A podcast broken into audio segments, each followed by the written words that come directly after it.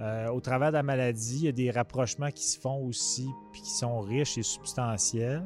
La deuxième fois que je l'ai amené en répit dans un CHSLD, je savais qu'il s'en allait en répit, mais je savais très bien qu'il ne reviendrait pas à la maison. Plus le temps passe, moins l'espace souffrance prend d'espace, mais il en reste que la, la peine, la tristesse de la perte va être présente quand même pendant plusieurs mois, voire quelques années. Et permettons-nous comme société d'honorer ces proches aidants qui, euh, qui sont très impliqués, qui donnent une grande partie d'eux-mêmes euh, à la société. Bonjour, ici Marine Orsini et bienvenue à Des histoires qui résonnent, le balado des proches aidants.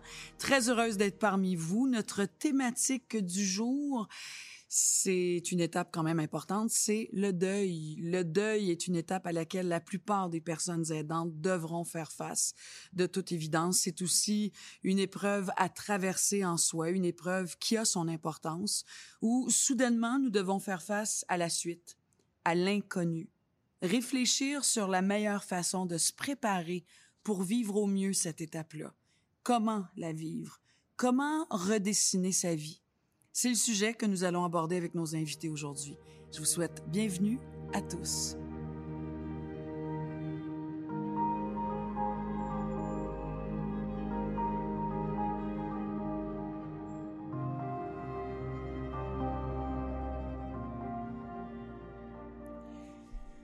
Pour nous parler de son expérience de proche aidant, un humoriste qui nous fait rire, qui nous fait réfléchir de par son humour depuis 20 euh, ans. Mais on pourrait dire qu'aujourd'hui, l'humoriste est resté dans sa loge et c'est le fils avec qui nous aurons le plaisir de s'entretenir. Jean-Thomas Jobin, merci d'être là. Merci de me recevoir, c'est gentil. Oui, ça me fait vraiment plaisir. Mon Dieu que tu as des beaux yeux bleus. Ah, ben merci. Vraiment, je j'avais jamais réalisé à quel point. J'ai jamais été aussi proche de toi, dans le fond. Ben en fait, c'est parce que son raccord avec euh, moi, je suis vêtu tout de bleu aujourd'hui. Euh, je suis Tintin. Pour les gens à la maison qui écoutent en audio, je suis Tintin sauf pour les pantalons. Fait que je suis Tintin pour le chandail. T'es assorti. Je pense que les, gens ont déjà euh, pesé sur pause en voulant dire si tu vraiment euh, un épisode sur la prochaine danse Il nous parle qu'il est habillé en Tintin, ah mais voilà. On s'en va vers là, puis on peut dire d'emblée que 2017 aura été vraiment une année euh, gigantesque pour toi dans ta vie. En l'espace de quelques mois, tu as perdu et ton père et ta mère? Oui. Euh, mon père euh, au mois de mars et ma mère au mois d'août. Euh, mais ça a été précédé de cinq ans de maladie aussi, hmm. qui a commencé à peu près en même temps, l'espace de cinq mois de décalage aussi.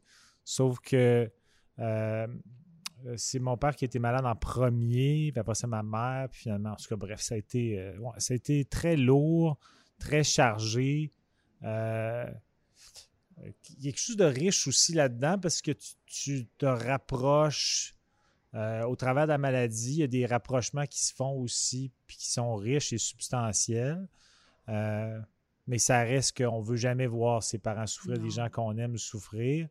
Euh, puis c'est très éprouvant quand tu sens que tes parents vont, vont quitter. On ne sait jamais quand. Ça a été des longues maladies, puis il y a eu des moments où ça allait mieux. Dans les deux cas, il y a eu des revirements où on se disait Ah, coudon, euh, ils vont peut-être s'en sortir. Euh, ma mère, elle a eu une récidive du cancer du côlon, mais pendant euh, quasiment 18 mois, elle était correcte. Puis elle a eu une récidive, puis une récidive du cancer du côlon, c'est pas mal. c'est pas mal fatal, mais elle a fait probablement 18 mois de plus qu'elle aurait été censée faire. Je pense qu'elle voulait être là pour mon père l'accompagner jusqu'à la fin parce que mon père n'était pas tout à fait lucide vers la fin. Euh, donc, elle sentait que c'était elle qui devait être là jusqu'à la fin pour lui parce que lui, à l'inverse, il saisissait pas tout ce que ma mère vivait parce qu'il Ton père euh, était affligé de, quelle maladie, Jean-Thomas? Euh, mon père a fait des ACV, des petits ACV qui ont engendré une démence vasculaire. Il y avait aussi un cancer de la vessie, mais il n'est pas décédé de ça. Il est décédé vraiment de,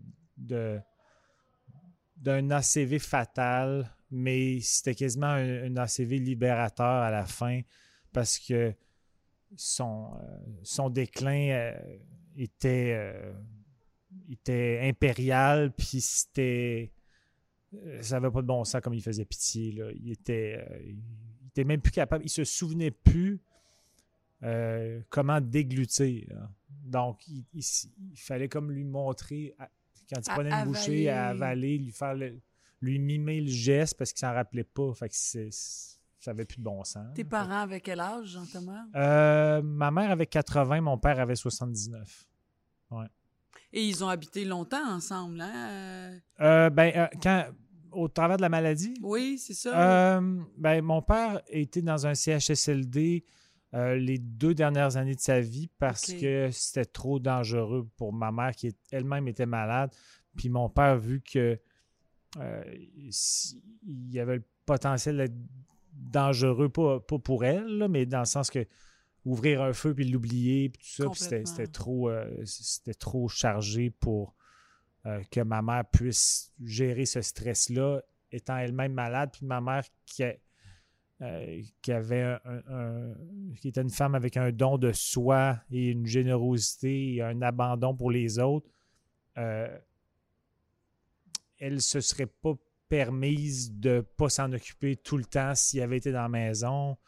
Puis elle a fini par accepter que, qu'il fallait qu'elle pense à elle un peu, même si euh, elle le visitait très souvent. Euh, mais elle, s'est permis ça parce qu'on lui a parlé, on lui a dit là, tu peux pas, il faut que tu penses un peu à toi parce que sinon ça, ça va te rattraper, toi aussi, tu es malade. Puis ça, ben, elle l'a compris aussi. Tes parents habitaient Québec, hein? Tu es un garçon de Québec. Euh, Sainte-Foy. Et ça a été comment cette étape-là pour tes parents de dire OK, ben là, il faut quitter notre maison?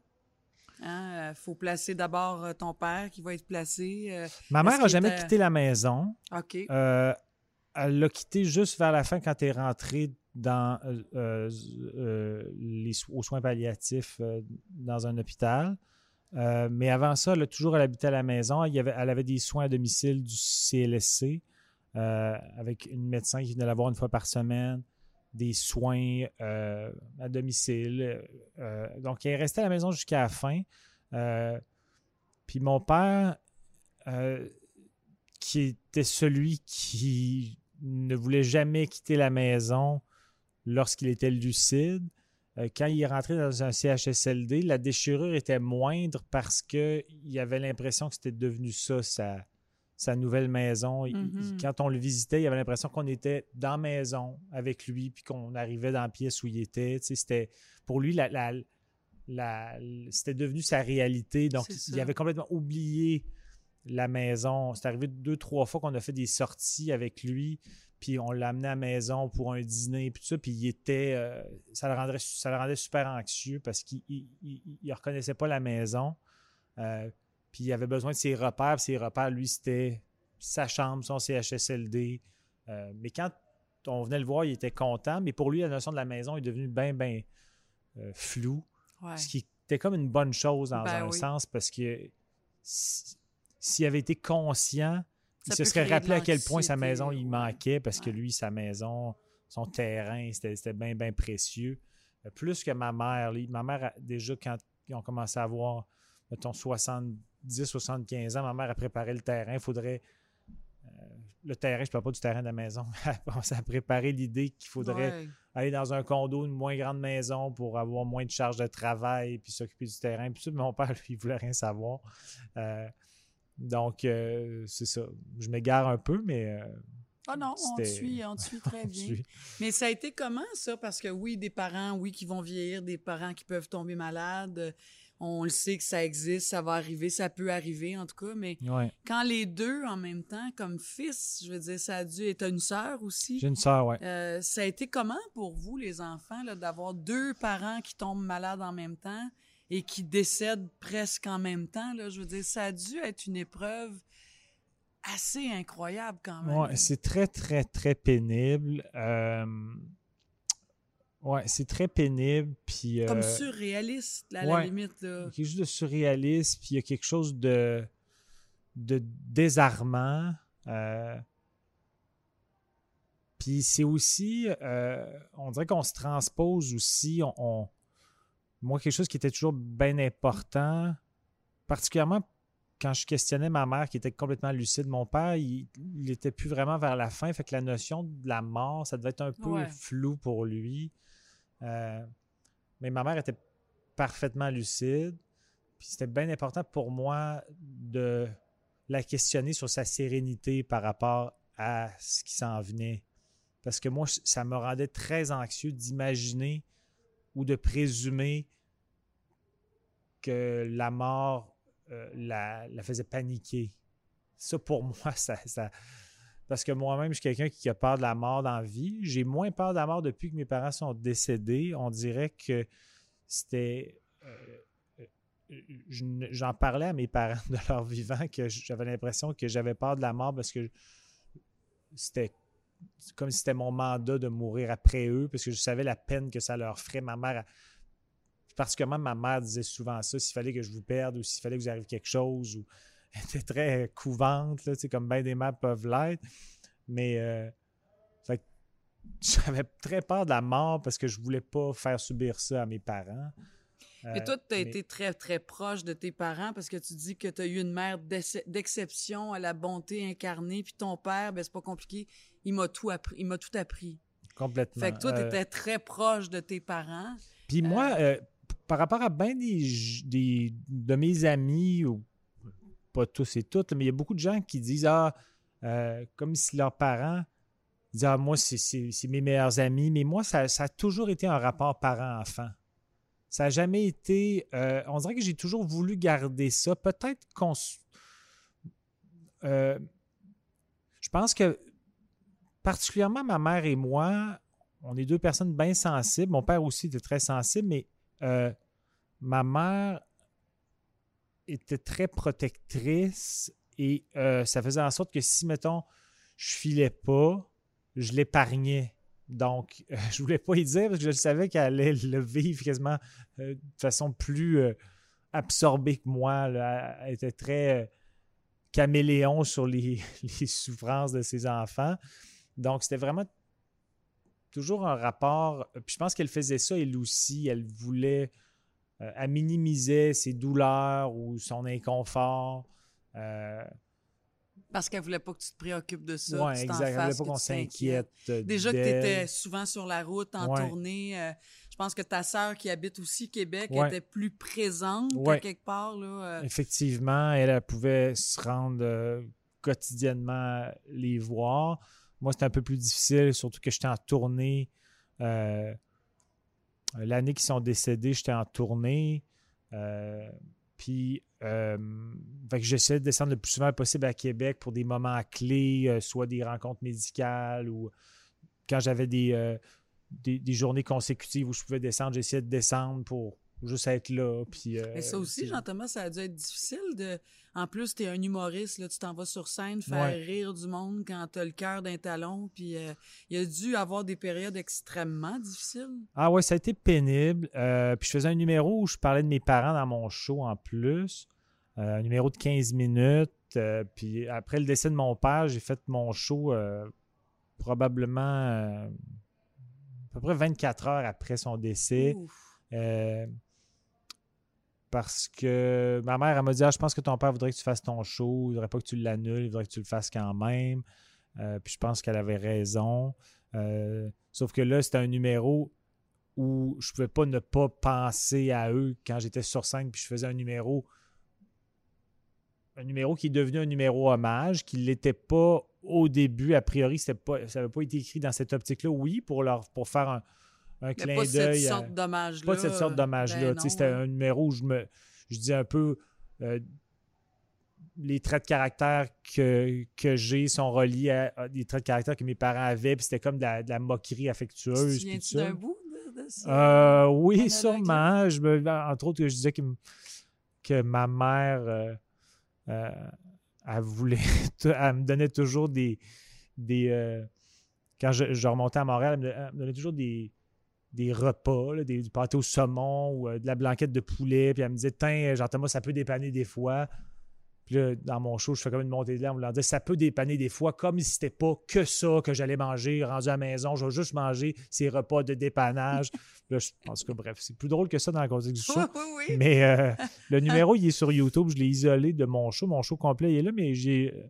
S'il y en a qui sont intrigués, ça s'appelle Mes parents ou Hommage à mes parents. Puis j'ai Hmm. isolé le numéro, puis euh, je suis bien fier de ce numéro-là. Puis surtout, avec ce qui est arrivé, ça fait en sorte que pour moi, il y a comme un- un- des beaux souvenirs qui sont reliés à ce numéro-là, que mes parents ont vu. Je suis bien content qu'ils l'aient vu avant aussi. Ils l'ont vu en salle. Ils aimaient beaucoup le numéro. Ça leur fait- ça faisait bien gros plaisir. Ça les touchait. Euh, puis je suis content, euh, je suis content qu'ils l'aient vu. Comme ça, ça faisait en sorte que quand je le faisais après leur décès, je, je- je pensais au plaisir que ça leur avait fait de l'entendre. devais sourire. Ouais, Ouais, ils devaient ouais. sourire quelque part. Puis euh, Mais avant de monter sur scène, Jean-Thomas Jobin, l'humoriste qui est à Gatineau ou Ouais. qui est euh, dans le bas du fleuve, euh, la, la, la, la salle est pleine. euh, on est à trois minutes de commencer. Ouais. Tu viens de parler à ta sœur à Québec. C'est peut-être une journée très mauvaise. Là. Ça a empiré. C'est... ouais. Est-ce que tu t'es retrouvé en coulisses à brailler ta vie parce que tu voulais juste revirer de bord puis euh, t'en aller chez vous en courant ou? Dans les timings euh, des représentations, euh, il y a eu une représentation après le décès de mon père, mais je tenais à faire le show et je me souviens que j'ai appelé ma soeur et ma mère dix minutes avant le show pour dire on est tous sur scène, en- en- tous- on est tous sur scène ensemble. Euh, papa est avec nous. Euh, je voulais comme leur parler pour dire euh, je m'en vais sur scène et je vous amène avec moi, puis papa va être là. Puis il y avait quelque chose de beau là-dedans, puis ça m'a fait du bien. Je, je- je l'avais, je l'ai dit au début du spectacle aux gens, justement, pour qu'ils savent l'état dans lequel j'étais, Hmm. mais aussi pour euh, qu'au moment où j'arrive dans ce numéro-là, qu'ils s- qu'ils sachent que je, parle de, mes parents au présent, mais C'est très symbolique en ce moment c'est dans sym- ta C'est vie. symbolique dans ma vie. Puis les gens ont été. Puis je leur disais, riez, c'est ça le but du numéro. Sentez-vous pas mal. Je- mes parents l'ont vu, ils trouvaient ça drôle. Sentez-vous pas mal de rire. euh, c'est affectueux. Puis, même le numéro sur mes parents avait bien été. Je sentais que les gens ils riaient pas par pitié parce que j'avais j'avais pris le temps d'asseoir ce qui était arrivé pour être un peu transparent avec eux. Sinon, euh, je me serais senti euh, un peu, euh, pas charlatan, là, mais je voulais pas faire semblant qu'il n'était rien Ouais. arrivé. tu sais. Tu dis, Jean-Thomas, que bon, ton père, étant dans la situation dans laquelle il était, où c'était comme plus confus, c'était moins Ouais. clair, tu as eu plus de moments d'intimité avec ta mère, en tout cas de parler euh, de la mort. euh, Mais il y en a eu avec mon père aussi, mais c'était plus de se remémorer des souvenirs, euh, d'amener des albums photos pour voir qu'est-ce qu'il y a plein d'affaires qui se rappelaient. C'était, la, la démence vasculaire, c'est, compliqué. Il y a bien des, il y a des facettes du cerveau qui fonctionnent encore très bien, mais d'autres qui sont complètement atteintes puis qui périclitent rapidement.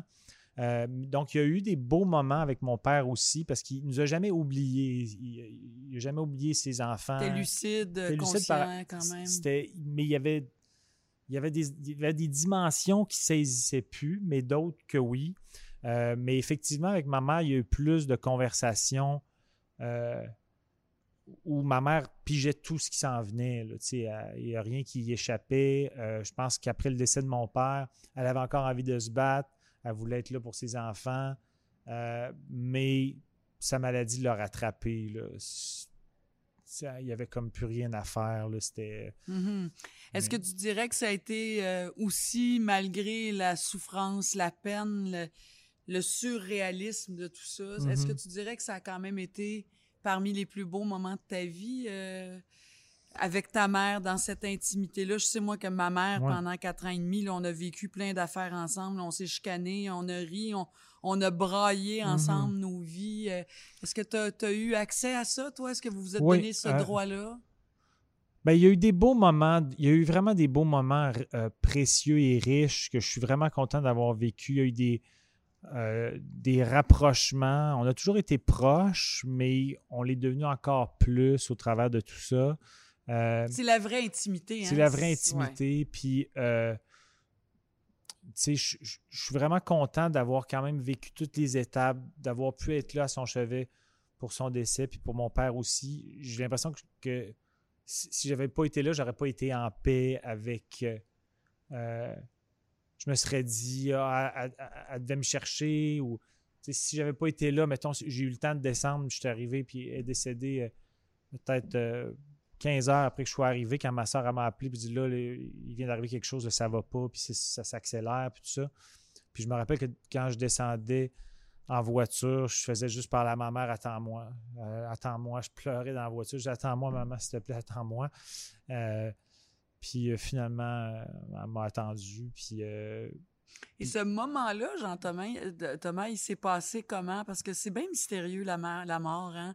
Euh, moi, j'avais vécu ça avec mon père à l'âge de 19 ans, puis on ne sait pas comment on va réagir. Mm-hmm. Ça faisait huit mois que mon père était, était malade, mais on ne sait pas ça va être quoi notre réaction. On va-tu figer?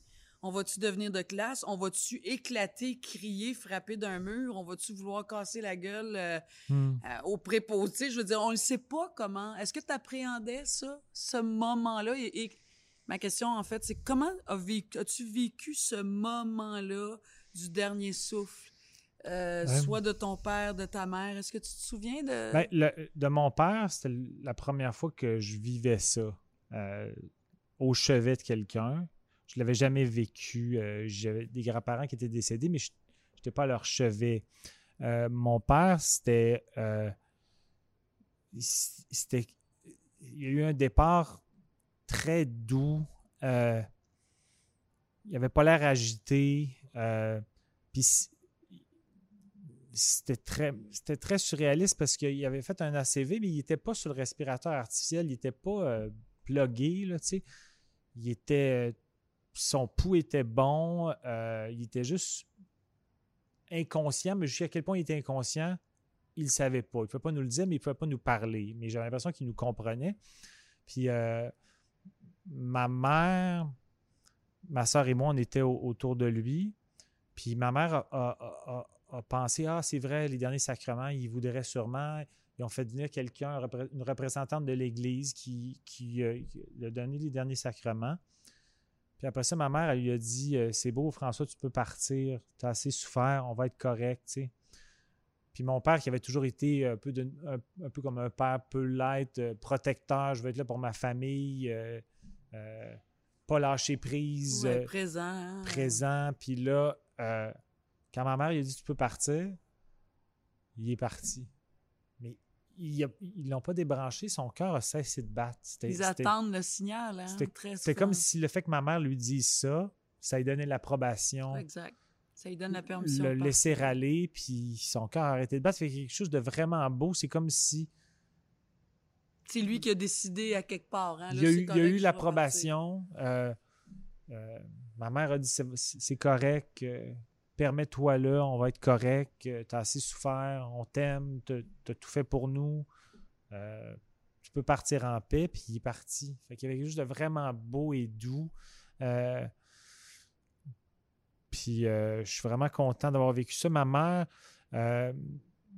ma soeur et moi, on était à côté d'elle, puis moi, tu sais, quand l'infirmière nous a comme laissé sous-entendre qu'on était dans ces dernières secondes, dernières minutes, tout ce qu'on faisait, c'était lui dire je t'aime. Moi, je voulais juste la, mitrailler de je t'aime jusqu'à toute fin. Fait que je faisais juste répéter je t'aime en boucle en le regardant, puis euh, euh, en lui tenant la main. Euh, c'était bien beau. Ma mère a commis un spasme de, des yeux grands ouverts vers la fin, qui a un peu dérouté ma soeur et moi, particulièrement ma soeur.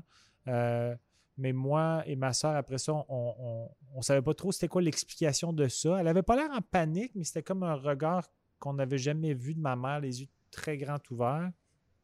Euh, puis on, on, on s'est comme dit que elle ouvrait grand les yeux parce qu'elle était peut-être en train de devenir aveugle, puis elle voulait nous voir une dernière fois, peut-être. c'est l'explication qui nous a fait du bien. Euh, on ne sait pas exactement ce qui se passait.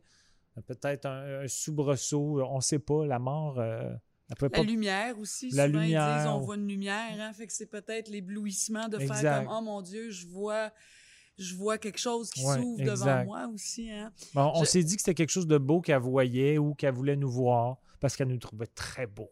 Ah oui, vous trouvait très beau. Mais ouais. Euh, chaque personne vit son deuil euh, différemment. Je sais que toi, après le départ de tes deux parents, je le répète, à six mois d'intervalle, tu as eu besoin d'aller chercher de l'aide, de te consulter. Est-ce que tu es encore dans un processus de, de consulter, de cheminer là-dedans? Euh, ben là, je suis plus, je vois plus ma, ma thérapeute. quand j'ai je suis allé faire une émission qui s'appelle Big Brother, puis je savais que je devais couper euh, les, ponts temporairement. Donc, euh, je l'ai vu jusqu'avant mon entrée dans la mm. maison. Puis là, je n'ai pas, euh, pas recontacté. J'en ressentais pas le besoin. Mais, mais t'en es où par rapport à ton cheminement de deuil? Ben, c'est... j'ai déménagé récemment et je, c'est pas une information aléatoire, ça, va, ça a rapport avec la question.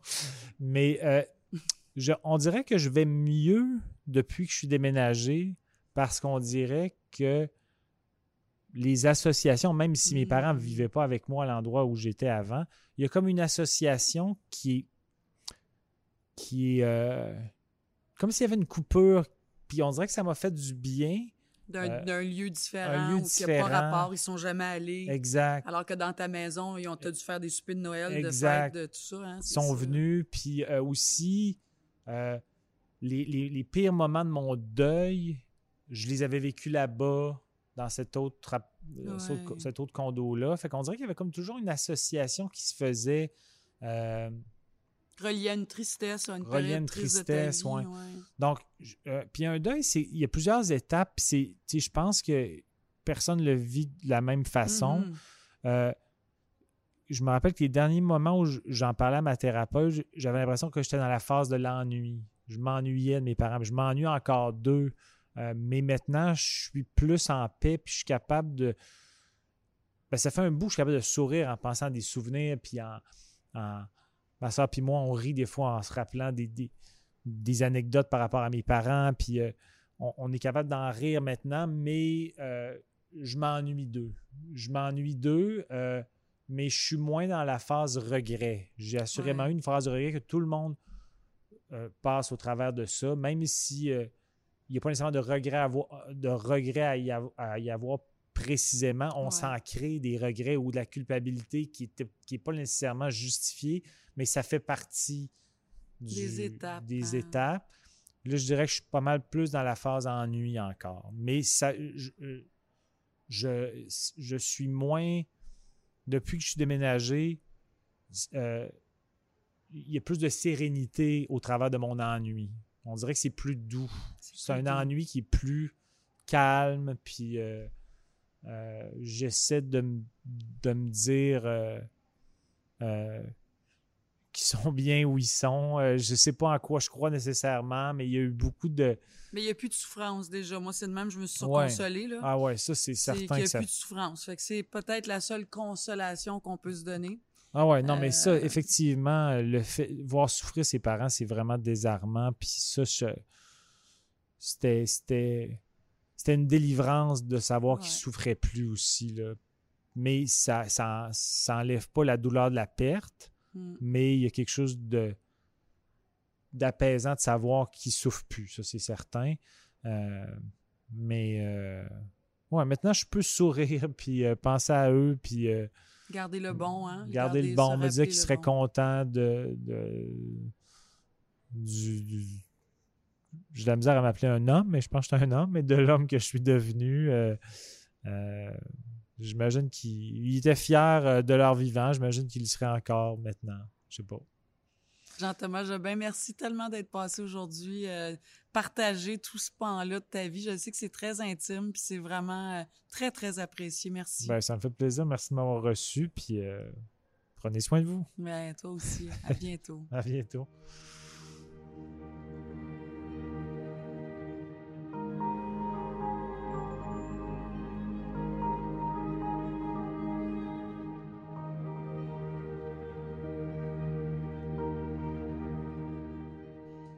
Manon Fournier a été la fille de son père et de sa mère, Homer et Monique, la nièce adorée de son oncle et de sa tante, William et Marie-Ange. Tous les quatre sont décédés sur une période de cinq ans, tous de l'Alzheimer. Sur une période de neuf ans, Manon a été la proche aidante de sa famille et tous les quatre souhaitaient mourir sans souffrir. C'est Pépé et c'est Mémé, comme elle les appelait affectueusement. Manon, merci d'avoir accepté notre invitation. Ça me fait plaisir. Vous avez aujourd'hui, euh, Manon, 66 ans. Oui. Donc, vous étiez quand même dans la cinquantaine, là, quand vous avez vécu oui, ça euh, avec eux. Oui, oui, ma mère est décédée euh, en 2015, 2016. Alors, ça fait, c'est ça, j'étais cinquantaine. euh, Et tout ça a commencé autour de 2004. euh, 2004, oui, mais plus fortement, parce que ma mère, elle- maman, elle n'est pas très bien physiquement. Oui, Puis papa avait commencé à prendre de la médication oui. euh, pour l'Alzheimer. Puis maman, ben, elle avait des problèmes cardiaques, des problèmes d'anxiété. euh, Mais 2004, votre père était déjà malade. oui, Vos oui, parents l'étaient, déjà, en c'est fait. ça, était déjà. Mais euh, c'est votre oncle William, en fait, qui vous a comme initié, si on peut utiliser ce mot-là, à la proche aidance, parce que c'est lui que vous avez aidé en premier. Oui, oui. Parce que ma tante a fait un AVC, puis elle s'est ramassée à- naturellement à l'hôpital et tout. Et puis là, ma mère me raconte, oh, je suis inquiète de ma sœur. Alors je décide, euh, voyons, je, vais te donner un coup de main, on va l'aider. On vais aller va voir. euh, alors, je me présente, puis là, je m'aperçois que mon oncle, euh, ça va pas bien. Ça lui a fait un choc de se retrouver tout seul pendant une semaine. euh, euh, il est désorganisé. euh, alors, je décide d'entrer chez, chez, chez Marie-Ange, puis j'ai dit là, euh, je pense qu'on va essayer de gérer la situation du mieux qu'on peut. Alors, tout doucement, on a fait venir le CLSC. Ça a pris comme deux mois avant qu'elle accepte de faire un appel. euh, des puis là, étapes. lui, je voyais que ça descendait, les rendez-vous chez le médecin. euh, alors, ils l'ont déclaré euh, assez rapidement. mais encore là, on dit que les gens sont Alzheimer, mais lui, la sénilité s'est installée aussi, je dois avouer. Là. Mhm. Pas dans le cas de mon père puis ma mère. Il n'y a jamais eu de... On ne s'est pas arrivé là Ouais. mais il y avait des problèmes de mémoire. Alors, pour mon oncle William, euh, euh, il était vraiment dysfonctionnel. là. Alors, c'est comme ça que ça a commencé. Ouais. Puis moi, pas folle, je me suis dit, lui, il va m'apprendre des choses parce qu'il était plus vieux et plus mal en point que mon père.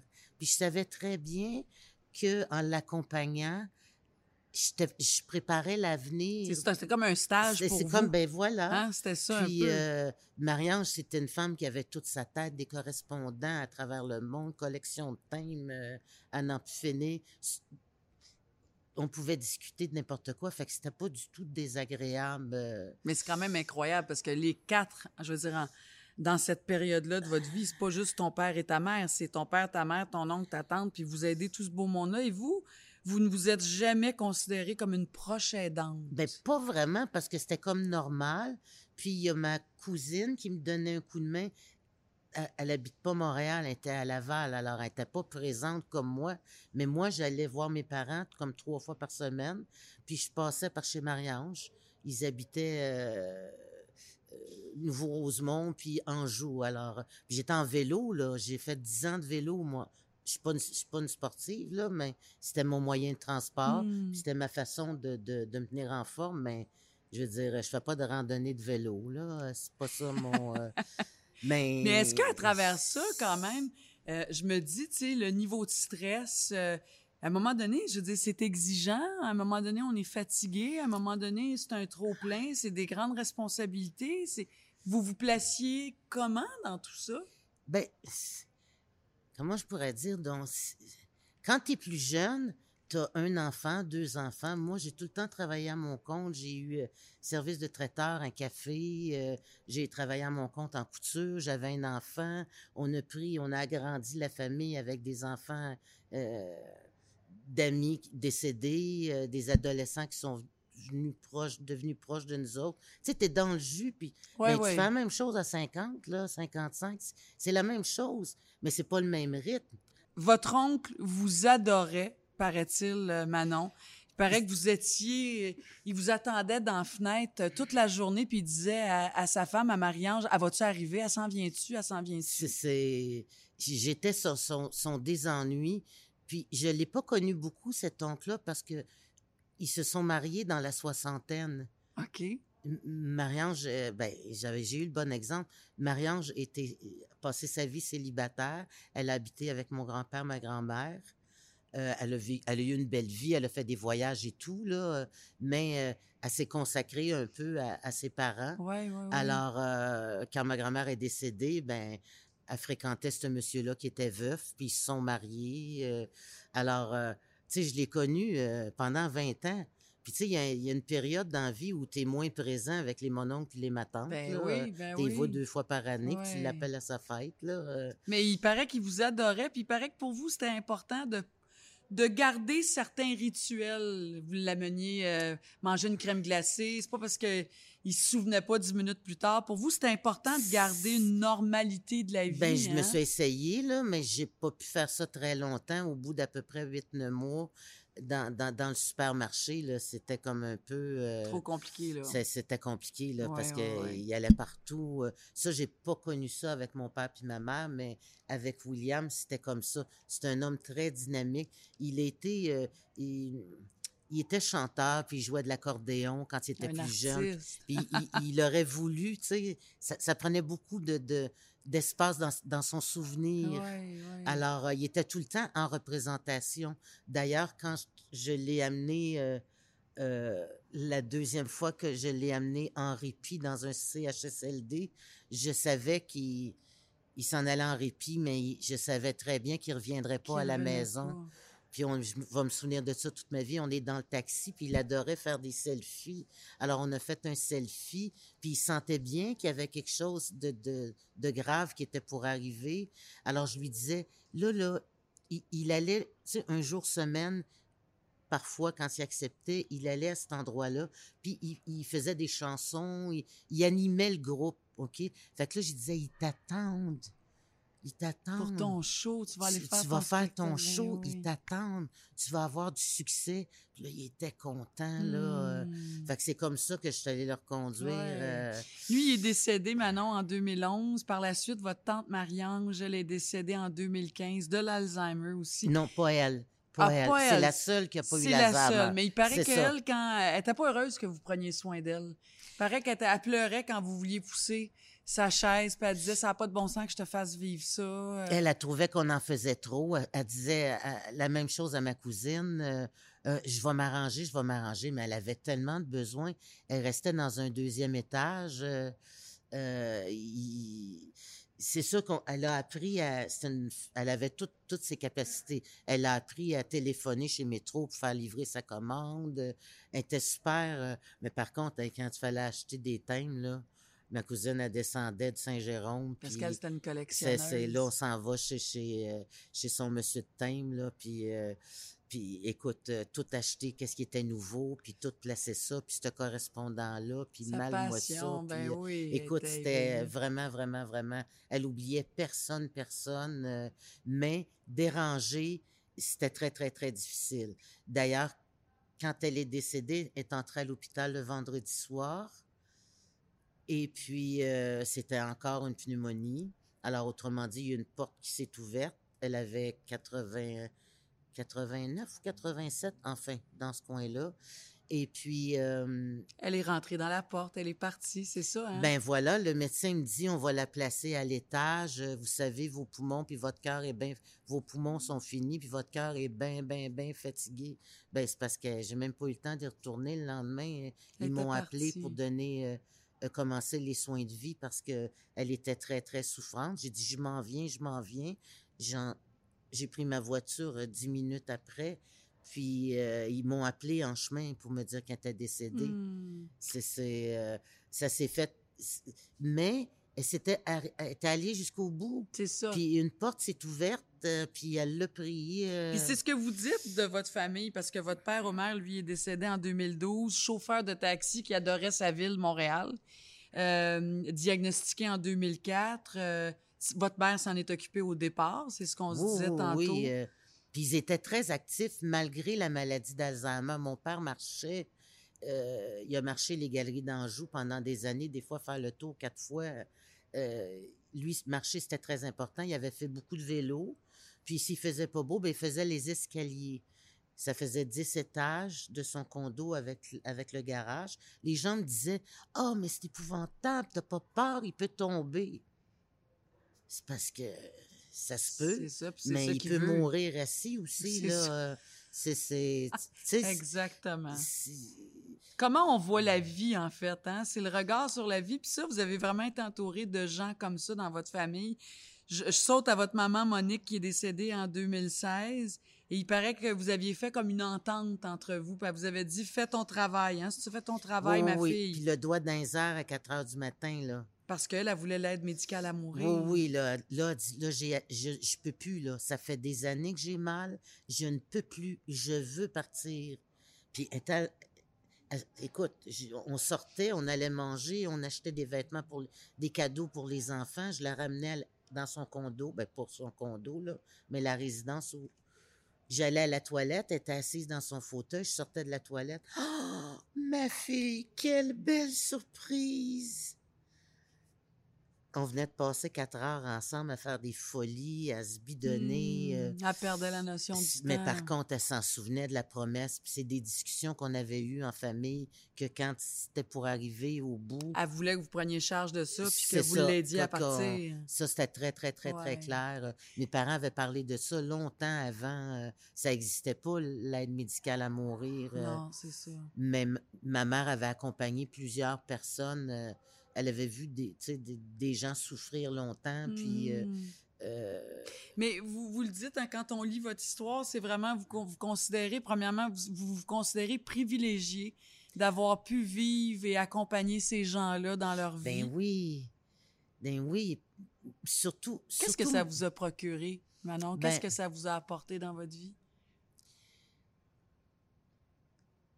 Ben que la vie, c'est important, entre autres. Hein? C'est, ça, c'est certain. Il faut profiter de chaque moment. Puis avec mon père, ça allait pas super bien parce que quand il a commencé à être malade, puis que j'ai commencé à m'apercevoir qu'il prenait pas sa médication, m'apercevoir qu'il mangeait plus, parce que ma mère, c'était pas une grosse mangeuse, hein, fait qu'elle avait décidé, elle, que un petit muffin de temps en temps, puis euh, un petit plat congelé que je leur laissais euh, couper en deux, là, c'était en masse pour eux autres, là. Euh. Alors, euh, j'ai voulu mêler un peu de leur vie euh, quand j'ai vu qu'il y avait des comptes qui n'étaient pas payés. Euh, mmh. alors, mon père me mettait dehors. lui, c'est, il vous chassait. Moi, il dit, tu viens, tu viens ici, puis le trouble pogne. C'est ce qu'il me ben disait. Oui. c'était pas drôle pour maman, ça. Maman, ça la rend... Une chance qu'elle... C'est comme ça qu'elle est devenue Alzheimer, dans le fond. Tu sais, tu choisis c'est une maladie, j'y crois, OK? Ça, c'est certain, là. C'est pas tout le monde qui va développer l'Alzheimer. Non, non, non. Mais comment on la développe, comment on, développe? Puis moi, je pense qu'on appelle ça l'Alzheimer, oui. Mais on choisit aussi, il y a des choses qu'il faut, euh, tu sais, d'élite, là. Euh, oui, qu'on veut, euh, qu'on veut sortir. Alors, maman, s'il avait fallu qu'elle se souvienne de tous les méchants mots que mon père a pu me dire. Euh, mais moi, j'ai toujours su que mon père, il m'aimait. Ouais, ouais, Je ne dirais pas que ça faisait pas de la peine. Je m'en allais sur mon bicycle. Euh, ben, je m'en allais sur mon bicycle. J'évacuais. Puis vous avez été entouré de gens qui avaient un regard sur la vie, euh, somme toute, assez positif, Manon. Parce que vous, vous dites, moi, je suis bonne avec les vivants. Puis une fois qu'ils sont partis, on tourne la page, puis on continue la vie. C'est ça, votre mentalité? Ben, puis vous avez grandi avec des parents, des gens comme ça? Ben, un petit peu, oui. Il n'y a jamais eu de, de, de drame. Puis même, j'ai perdu des amis jeunes, là. Puis c'était triste. Puis j'ai eu du chagrin, mais on, jamais avec mes amis, on s'est apitoyé. Tu sais, on a perdu des gens du sida. Euh, euh, hmm. euh, le, père de ma fille, on a accompagné son frère pendant, pendant je sais plus combien de mois, Jean-Pierre. tu sais, lui, c'était un record Guinness de, de, de saut en parachute. Il euh, n'y a rien qu'il n'a pas fait. Euh, fait que lui, il mourrait pas. Là. Il en finissait plus d'être de, mourant. Là. Il y avait toujours une mission. J'ai tout vu ça. Fait que j'ai appris à chaque fois. Fait que c'est des beaux cadeaux. Pour vous, ça a été ben des expériences ben oui, de cadeaux, des expériences positives dans votre vie. Puis quand tu arrives en, fin de vie puis que tu as, passé 80 ans, oui, tu peux vivre encore, en autant que moi, j'ai essayé de leur donner une qualité de vie, là, le plus que je pouvais, euh, avec les moyens du bord. Puis euh, mes parents avaient fait des bons choix. Ils avaient vendu leur maison, acheté un condo, ils ont vendu leur condo, ils sont en allant en résidence. C'était tout planifié. J'ai rien fait. Ça, c'est bon à entendre. C'était tout planifié. ben oui. Tu sais, comme j'entends beaucoup présentement euh, euh, les personnes âgées qu'on doit les garder dans la maison puis qui ne veulent pas sortir, je trouve ça extraordinaire. Puis oui, selon ce qu'on veut, mais la vie, elle change tout le temps, puis à tout âge. À 15 ans, on vit quelque chose. À 30, on vit d'autres choses. À 50, la même chose. Mais ben, regarde, ça va encore changer. Ça va encore changer. On veut pas envoyer nos gens dans des, dans des mouroirs. C'est pas ça que je dis, mais il faut moi, là, je le sais que je vais finir dans, dans, un CHSLD où je me bats pas contre ça à l'âge que j'ai. Je veux être confortable le plus longtemps possible, mais ça va arriver. Je vais pas commencer à l'âge que j'ai à dire, moi, ils me sortiront pas de ma maison, puis, tu sais, de manquer ça dans la tête. Mais si on finit notre vie dans un CHSLD, on veut quand même la finir dans la dignité. Dans, hein? Oui, ben euh, oui. C'est sûr. Il faut améliorer toutes ces choses-là. Absolument, Ça, c'est évident. Continuellement. Ça, c'est évident. Mais, ça, c'est William a été en CHSLD, lui. Oui. Euh, ah non, puis il y a des. Il y a des belles histoires dans des CHSLD. là, on pense toujours que de très mauvaises histoires, puis partout c'est l'enfer. C'est pas vrai, ça. Mais il faut que la famille soit présente où que tu sois. Si tu es à la maison, ça prend des gens pour s'impliquer, puis des bénévoles, puis... Mais ça prend de l'accompagnement, ça nous ramène à ça, à être accompagné. Qu'on soit n'importe où, il faut ça. Oui, euh, oui. Ben Manon, merci beaucoup. Je pense qu'à travers, puis il y, avait tellement d'anecdotes en plus à raconter. On aurait pu faire une heure ensemble. Mais merci d'avoir pris le temps de, de venir partager ces moments-là de votre vie, ces souvenirs-là, votre expérience. C'est des beaux souvenirs finalement. Hein. Absolument, c'est précieux. Merci. Oui, merci beaucoup. Oui, bonne continuation à vous. Toi aussi. Merci.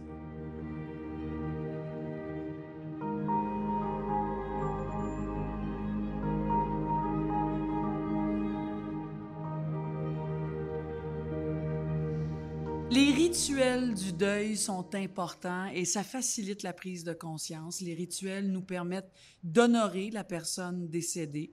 Quand un proche aidant perd son proche, c'est tout son cercle social, son réseau aussi qui quitte avec cette personne-là. Et le plus important dans un deuil, c'est d'avoir du soutien. Et le soutien post-décès existe. Pour en parler, nous avons le plaisir d'accueillir Hélène Clavet, qui est travailleuse sociale et psychothérapeute au Centre Bertium du Tremblay. Bonjour Hélène, vous êtes formatrice et conférencière. Merci d'être là. Merci pour l'invitation. Vraiment. Euh, vous, dans votre travail depuis 12 ans, vous développez des outils pour les intervenants mm-hmm. qui vont aussi outiller les aidants, en fait. Mm-hmm. C'est ça votre travail. Oui. Quels sont ces services-là? Qu'est-ce qu'on retrouve?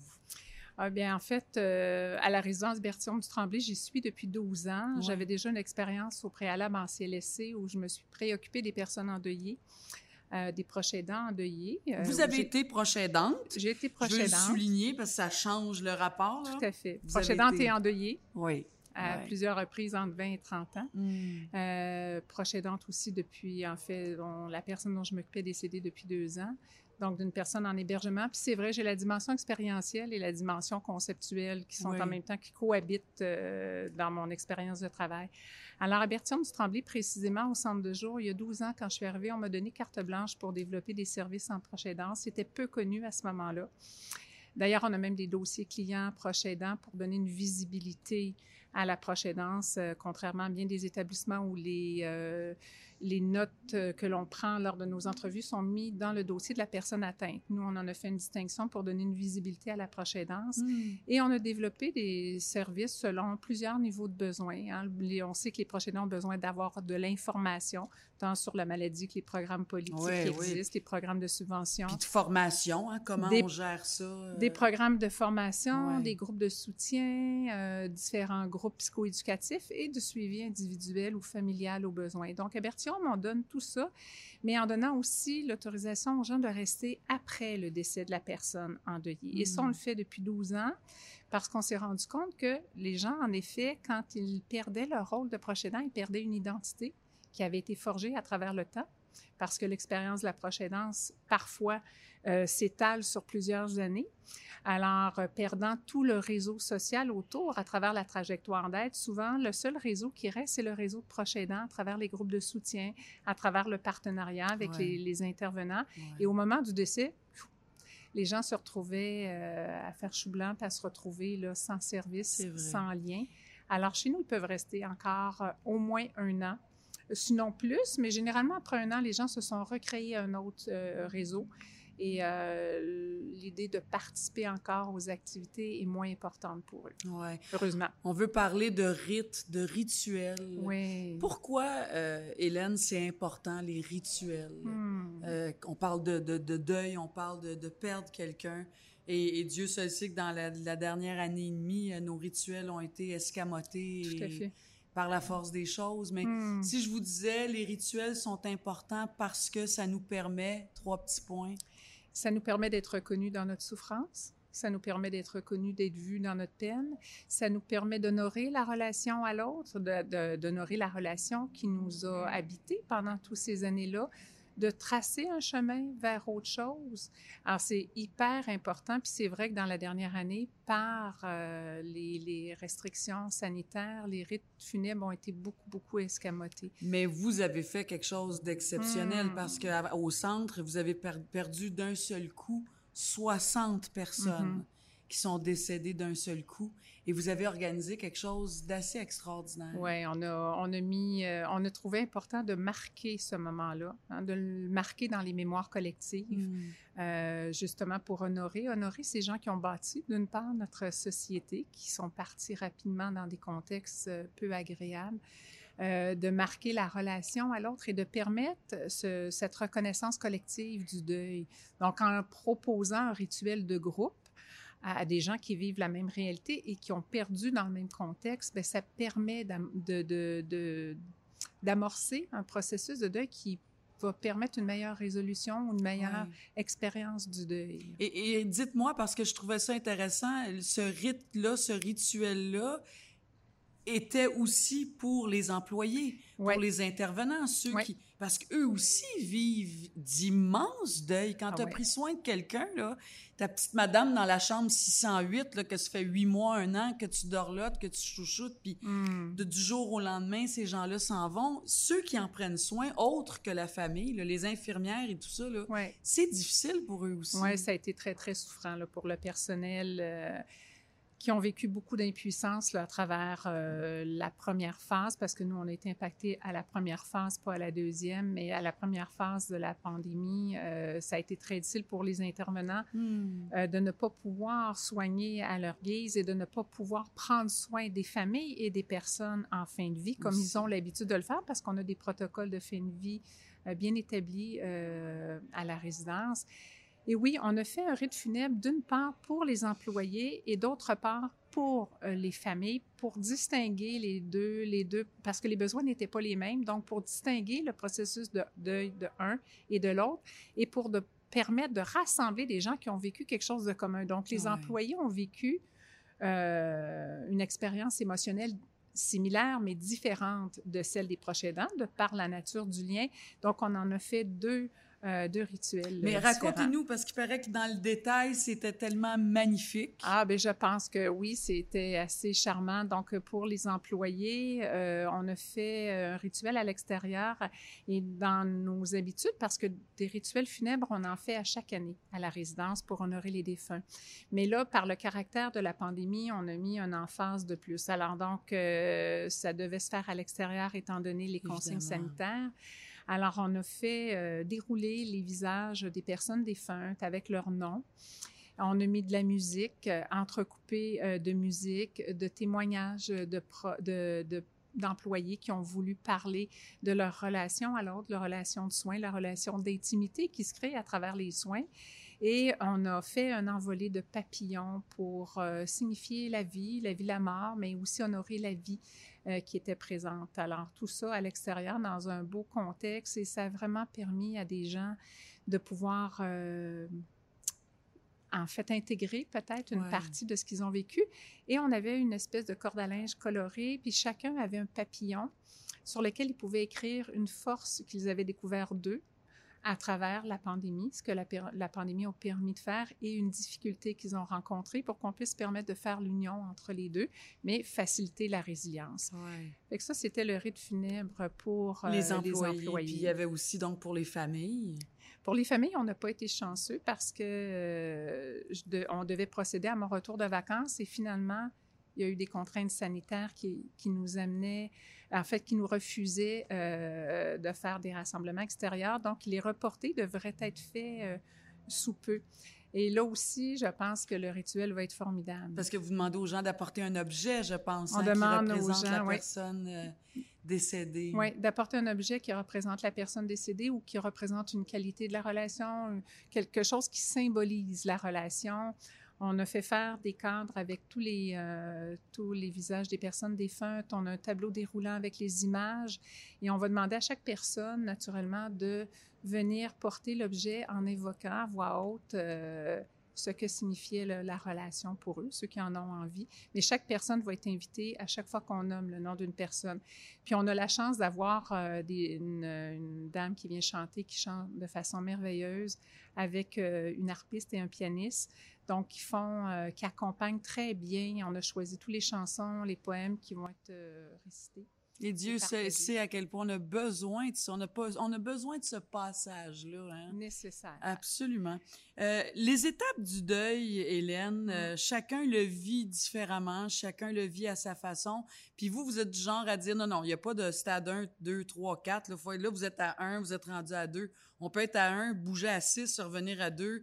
Hein? Vous, c'est ce que vous croyez. Il n'y a pas de logique dans un rituel ou dans un, un cheminement de deuil, en fait. Bien, on peut dire qu'il y a quand même un certain écart entre la première phase et la dernière phase qui, nous, qui nous trace un chemin, mais je pense que chaque, chaque rituel est unique parce que chaque relation a son unicité et on ne peut pas tracer universalité là, de, de, la démarche. Par contre, euh, c'est sûr qu'on peut se dire qu'il y a un modèle qu'on adopte de plus en plus, qui est le modèle par oscillation, où on sait qu'il y a des moments où les gens sont bien, des moments où ils retournent dans la souffrance, des moments où ils sont mieux. Plus le temps passe, moins l'espace souffrance prend d'espace, mais il en reste que euh, la, la, peine, la tristesse de la perte va être présente quand même pendant plusieurs mois, voire quelques années. Et puis, il y aura des ça, dates. Oui, ça part avec la peine, ça peut aller dans la colère, le ah, vide, oui. le soulagement, la liberté. On oui, revient dans... Tout à fait. C'est ça. Hein? Le besoin de, de, de, se tenir à distance des gens, d'autres moments où on a besoin de rencontrer plein de gens pour calmer le vide. Alors, oui, il y a une variabilité des émotions, de l'humeur, mais euh, les phases euh, sont surtout des points de repère, mais surtout pas une recette ni une méthode. C'est ça. Hein? Puis on parle, tu sais, on parle, oui, du, du, deuil des proches aidants. C'est un, un, un, deuil immense parce que, puis, tu sais, rappelez-nous, là, quand on a été aidant, oui, pendant un an, cinq ans, dix ans, vingt ans, trente ans, hein, il y a des parents là, qui se sont occupés de leurs enfants oui. euh, avec une déficience, oui. avec une paralysie, avec c'est pas juste on le dit puis on le rappelle hein, les, les, les proches aidants c'est pas juste auprès des aînés. Non. On peut être proche aidant de notre mari, de notre sœur, de notre voisine, de de, de c'est vaste, euh... c'est tellement vaste. Oui. Euh, mais parlez-nous de ça, hein, de, mm. de cette importance-là, parce que toute la vie de l'aidant tourne, a tourné autour de cette personne-là. C'est facile de se perdre, oui. de s'oublier, évidemment. Euh, puis de se, de se retrouver, j'imagine, dans un gouffre et dans un trou très noir après, si on n'a pas pris soin de nous, puis d'envisager, de même penser déjà à l'après. Tout à hein? fait. Euh, en fait, euh, merci de le souligner, Marina. Il y a vraiment quelque chose de particulier dans le deuil chez les proches aidants. Euh, si j'avais un, un, devoir de maîtrise ou de doctorat à faire, je pense que je le ferais sur cette caractéristique-là. Toute la dimension identitaire au moment du deuil. Alors, quand on perd quelqu'un de proche, a un impact important au niveau de notre identité. Si je suis la conjointe de, la sœur de, la fille de, il y a une partie de mon identité qui s'éteint un peu avec l'autre jusqu'à temps que je sois capable de me réapproprier des éléments de cette relation. Mais quand j'ai été proche non seulement je perds la relation à l'autre, mais je perds mon identité de proche. Je perds le réseau que je me suis construit à travers cette identité. Donc, il y a fort à parier que mes, mes partenaires qui m'ont aidé à traverser ont été les gens qui ont constitué mon réseau, que ce soit des intervenants, des professionnels, euh, des bénévoles, d'autres proches aidants. Donc, au moment de la perte, il y a une, une désidentification en même temps qui se crée, il y a un vide terrible parce que l'ensemble de mon de, de, de, ma vie est centrée sur C'était ma nouvelle vie, je l'ai pu. Qui suis-je? C'est quoi ma vie maintenant? Tout à fait. Et vous dites aussi que ça dépend de l'âge. Être proche aidant à 40 ans, contrairement à être proche aidant à 80 ans, c'est pas la même expérience, ça représente pas la même chose non plus. Tout à fait.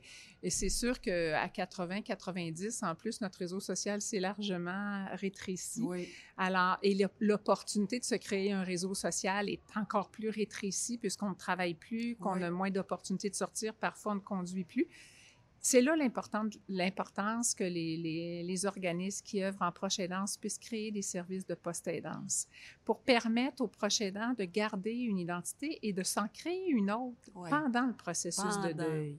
D'être soutenus de façon spécifique, de rassembler ensemble d'autres proches aidants endeuillés qui vivent ces caractéristiques, qui puissent ensemble, dans l'entraide mutuelle, se soutenir et être soutenus par l'intervenant. Hmm. Ça m'apparaît, en fait, pour moi, ça a été la, il y a eu une mise en lumière là-dessus pendant le contexte de pandémie. C'est une réalité que, auquel j'étais déjà attentive, mais quand la pandémie s'est euh, arrivée chez nous, euh, fait ses ravages et que j'ai, moi, j'ai eu des contacts avec toutes les personnes endeuillées, euh, des personnes défuntes à la résidence et ça m'a semblé encore plus important quand j'entendais les proches dames dire j'avais l'habitude d'y aller à tous les lundis, mercredis, jeudis. Maintenant, je vais aller où? Hein, j'avais l'habitude de parler avec telle et telle personne quand j'y allais.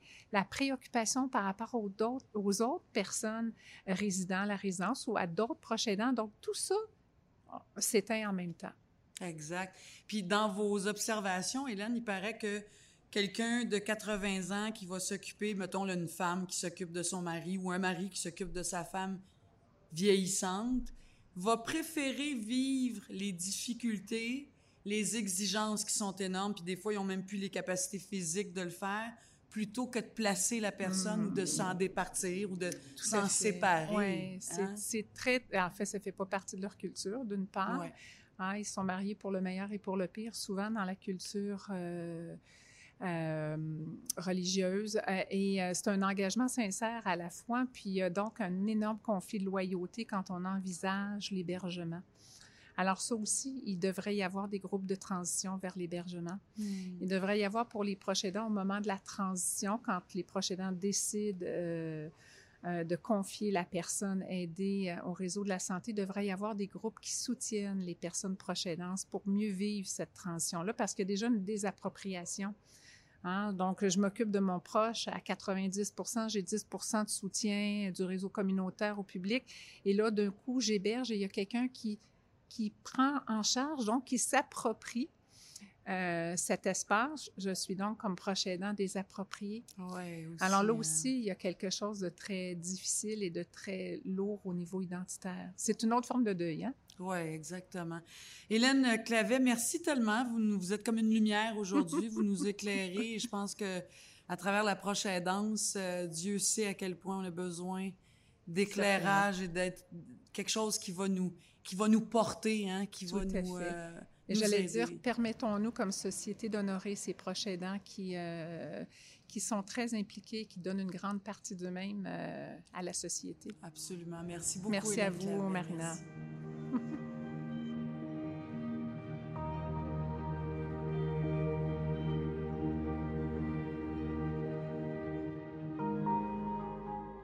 Dans le processus du deuil, nous l'avons souligné, l'importance, c'est d'avoir du soutien. Être accompagné dans cette étape majeure, c'est vraiment une clé déterminante pour continuer sur le chemin de notre propre vie.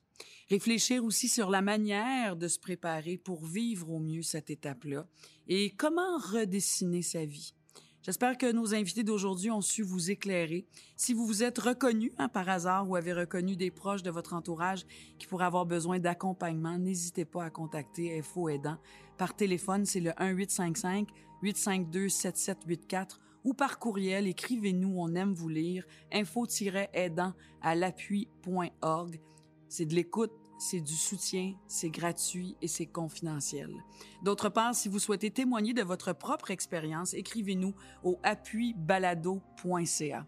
Merci d'avoir été à l'écoute. Ici Marina Arsini. À très bientôt pour un autre épisode des Histoires qui résonnent, le balado, votre balado des proches aidants.